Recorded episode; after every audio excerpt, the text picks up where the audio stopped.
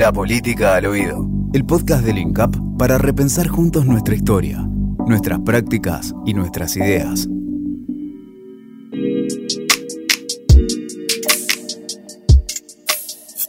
Muchas veces creemos que la política se juega en las ligas mayores, se juega en el gobierno nacional o en los gobiernos provinciales, que se juega en los grandes medios de comunicación.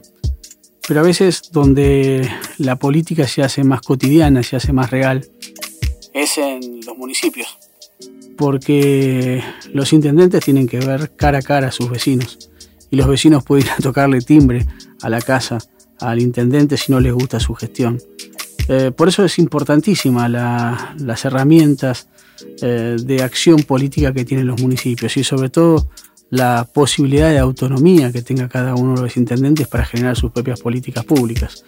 Políticas públicas que obviamente están en función de las necesidades primarias o más capilares de una sociedad. Por eso creo que hay que preguntarnos mm, por qué es tan importante el municipalismo en la Argentina, que viene de una gran tradición histórica, de una gran tradición federal. La idea de los municipios y de los pueblos incluso en la época de la colonia, arrastra la verdadera democratización que significaban los cabildos en, el viejo virreinato del Río de la Plata. Y también lo que hay que pensar es cuáles son las dificultades y las posibilidades en la formulación y ejecución de esas políticas públicas. Como decía antes, qué fuerza tienen los intendentes y los municipios para transformar la realidad capilar de la Argentina. Y para eso es necesario saber hacer, tener una expertise en ese recorrido de formulación de políticas públicas, de planificación y de planificación estratégica y operativa, cómo llegar verdaderamente al vecino. Por eso nos parece fundamental preguntarnos sobre cómo llega la política pública, las grandes políticas públicas, al último de los vecinos cómo una ley nacional puede implementarse a través de los municipios, una ley nacional que se mm, promulga en Buenos Aires, cómo puede llegar a un vecino de Guatraché o a un vecino de Iruya o a un vecino o una vecina del Bolsón. Ese es un gran desafío. El desafío también que va acompasado en las formas en las cuales los recursos de la gran nación llegan a los pequeños municipios y llegan finalmente a los vecinos y a las vecinas, a los argentinos y a todas las argentinas.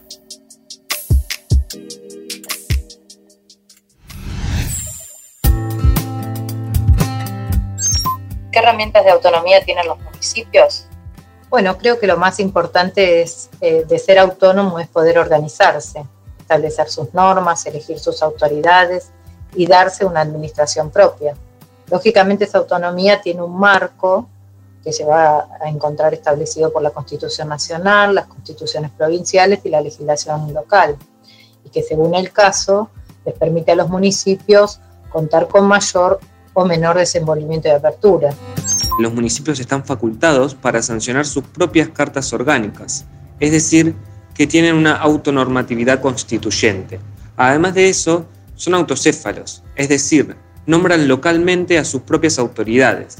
Además, son autárquicos en la medida en que gestionan sus propios recursos económicos y financieros, tanto en lo que es captación como en los programas presupuestarios y los gastos y las prioridades que están dispuestos a asumir. Y por último, debe destacarse la cuestión de lo que es la materia propia, es decir, eh, lo referente al reconocimiento de un contenido específico y propio del ente municipal, que viene con facultades de legislación, ejecución y jurisdicción respecto del mismo y donde existen, digamos, diferentes límites para con eh, las diferentes instancias de gobierno o las diferentes instancias estatales, como puede ser el Estado provincial y el Estado nacional.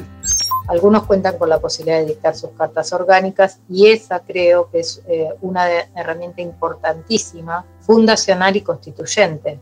Pensemos que el pueblo tiene la posibilidad de reunirse y definir su futuro y la forma en que desea construirlo. Además, en este caso, cuentan con la posibilidad de incorporar en la Constitución mecanismos de democracia semidirecta, participación ciudadana, diseñar instituciones y establecer la forma de elección de sus representantes. Independientemente de las corrientes políticas y académicas que intentan definir el municipalismo, creo que lo importante para destacar es que es nuestra forma de organización política y gubernamental. Es la forma en que nos conectamos de modo directo con la realidad de los vecinos. Es lo próximo, es lo cercano. Y eso favorece la concreción de pensamientos, ideas e ideologías para encaminarlas a objetivos precisos que tienen que ver con lo contextual, con el lugar en donde vivimos. Cuando recorremos el país nos encontramos con distintas realidades, distintas necesidades, tiempos, códigos, idiosincrasias, costumbres. Conocerlas y comprenderlas en profundidad es uno de los factores más importantes para poner en marcha un motor de cambio social. Por eso creo que si hablamos de municipalismo debemos pensar en intervenciones particulares, en atender por sí o en articulación con otros gobiernos cada uno de los temas que encontramos en lo local y en aquellos en los que el Estado debe intervenir. Gestionar el municipio es construir integración, movilización y participación ciudadana para crear espacios que mejoren las condiciones de vida de sus habitantes y transformar las desigualdades en oportunidades de crecimiento. Yo quería primero destacar que es algo que se puede concebir a partir de la Constitución Nacional, particularmente en su artículo 5, también en otra serie de artículos, este, donde se obliga a las provincias a garantizar el propio régimen municipal. Eh, además de esto, se puede sumar el famoso fallo de Mar y también ciertas experiencias normativas, cierta jurisprudencia que se dio en el marco de diferentes provincias del país. Por otro lado, este, y acá me parece que la respuesta viene viene de forma indirecta, pensando en la importancia de lo local, podemos decir que el municipalismo y su importancia reside en pensar al desarrollo desde lo local, desde el ámbito del municipio, desde el municipio agregando valor, agregando valor público, desde el gobierno local y por ello, por supuesto, sumando al desarrollo regional y nacional. Es pensar también en una agenda activa de políticas públicas, un proyecto común para todo el distrito, un perfil socioeconómico, pensar una identidad que englobe a ese espacio jurisdiccional, una coalición de actores del sector público, privado y del tercer sector. Además, puede ser un dispositivo y un vector fundamental para la implementación de políticas públicas provinciales o nacionales, que sin el apoyo de los gobiernos locales perderían la capilaridad, eso es algo que me interesa destacar, esa palabra capilaridad, que se requiere y que es necesaria para que las políticas públicas sean eficaces en su implementación.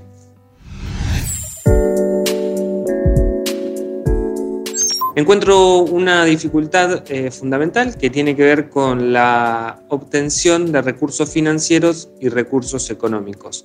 Este, hay una capacidad eh, y competencias limitadas para lo que tiene que ver con captar recursos este, a través de, por ejemplo, mecanismos impositivos. Es muy limitado lo que un municipio puede hacer para recaudar.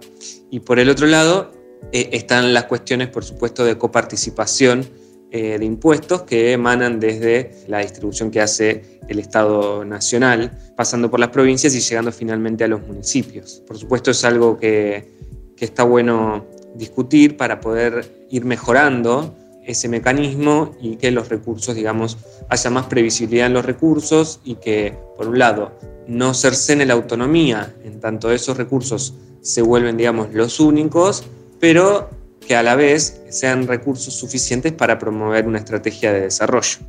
Las mayores dificultades que se pueden mencionar en la formulación y ejecución de políticas municipales es quizás la falta de método, un déficit en la capacitación de recursos humanos, carencia de información estadística y fundamentalmente la enorme dependencia económico-financiera que complica o impide cualquier planificación a mediano o largo plazo. En los municipios nos encontramos con una situación excepcional que es el conocimiento acabado de las problemáticas y su detección temprana. Esto es una fortaleza a la hora de identificar el germen de los problemas. En otros niveles no se cuenta con esa fortaleza y creo que debe explotarse al máximo para recorrer al menos el primer eslabón del ciclo de las políticas públicas que identificamos como diagnóstico. Otro tema que me parece muy importante es que los municipios no se puedan resignar o no deberían resignarse a recibir programas enlatados y diseñados en otras esferas. Creo que deben fomentar la capacidad iniciadora, innovadora de los gestores locales y enfocarse en desarrollar instrumentos de formulación de proyectos. Como docente del INCAP es muy valioso para nosotros saber que formamos parte de ese proceso de formación de conocimiento, de fortalecimiento de los recursos locales, al transmitir información, experiencias, que nos permiten una retroalimentación con los saberes construidos en territorio. Eh, en general, en las capacitaciones llevamos adelante una puesta en valor de los programas que se instrumentan a nivel local e intentamos brindar herramientas para el mejoramiento de la gestión.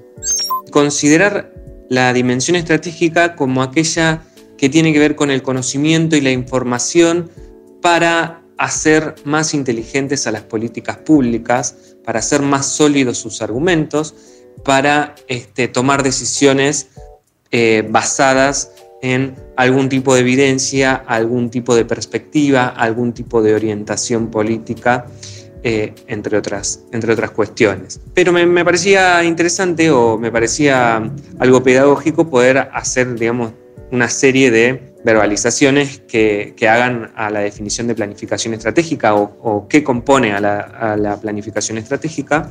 Y lo primero que quería decir que tiene que ver con caracterizar y delimitar el problema que se busca resolver. Es decir, se monta una estrategia sobre la definición de un problema. Muchas veces se considera que cómo se define el problema va a determinar cuál sea la estrategia para su resolución. En función de eso, se definen objetivos y metas, eso es un objeto de la planificación estratégica también. Hay que definir cuáles son los resultados que se busca obtener y qué impactos se busca generar en la sociedad, eh, considerando que las políticas públicas son, digamos, lo que hace el Estado para modificar determinados ordenamientos sociales, determinados comportamientos, determinadas conductas, determinadas situaciones que se dan en la sociedad o hasta en el propio Estado.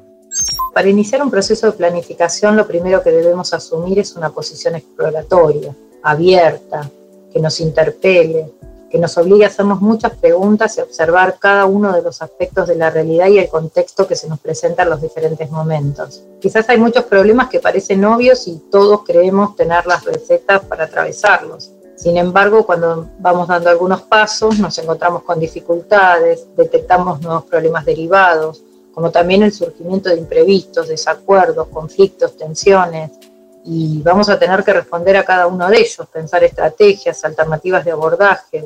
Esto va a permitir que nuestra planificación sea lo más acertada posible a la hora de diseñar cuál va a ser esa herramienta de gestión política. En general, aunque no tengamos un método o un registro formal, toda acción política de política pública cuenta con una planificación mínima, porque sabemos a dónde queremos ir, sabemos qué problema queremos solucionar, con quién lo haremos. En general tenemos un norte estratégico, nos trazamos objetivos generales, eh, los que se van a ir eh, concretando con la instrumentación de una planificación operativa. Para esta instrumentación de, de programas y de tipo operativo vamos a encontrarnos con temas más concretos, específicos. Vamos a encaminar esos objetivos estratégicos y generales y concretarlos en cada lugar y, por ejemplo, no sé, digo, si hablamos de disminuir la pobreza, van a existir sin duda muchos programas de tipo social, fiscal, de infraestructura, que puedan instrumentarse para el logro de esos objetivos.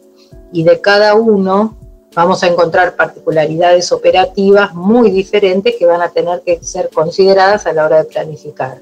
Es decir, que lo estratégico es lo grande, quiero eliminar la pobreza, y lo operativo es el cómo, cómo lo voy a hacer, cómo lo voy a abordar, cómo voy a pensarlo, con quiénes lo voy a hacer, en qué tiempos, con qué recursos.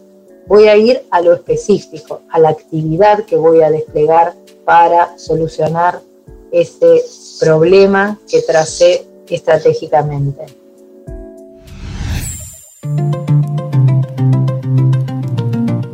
Si te gustó lo que escuchaste, si te pareció interesante, si te convocó a pensar, a reflexionar, te invitamos a que te acerques al INCAP eh, para seguir pensando colectivamente quiénes somos, quiénes fuimos, a dónde vamos, eh, como país y como, como mundo, como, como grupos sociales también y como individuos. Nuestros seminarios están pegados en nuestra página incapdigital.mininterior.gov.ar. Te esperamos allí para seguir creciendo juntos.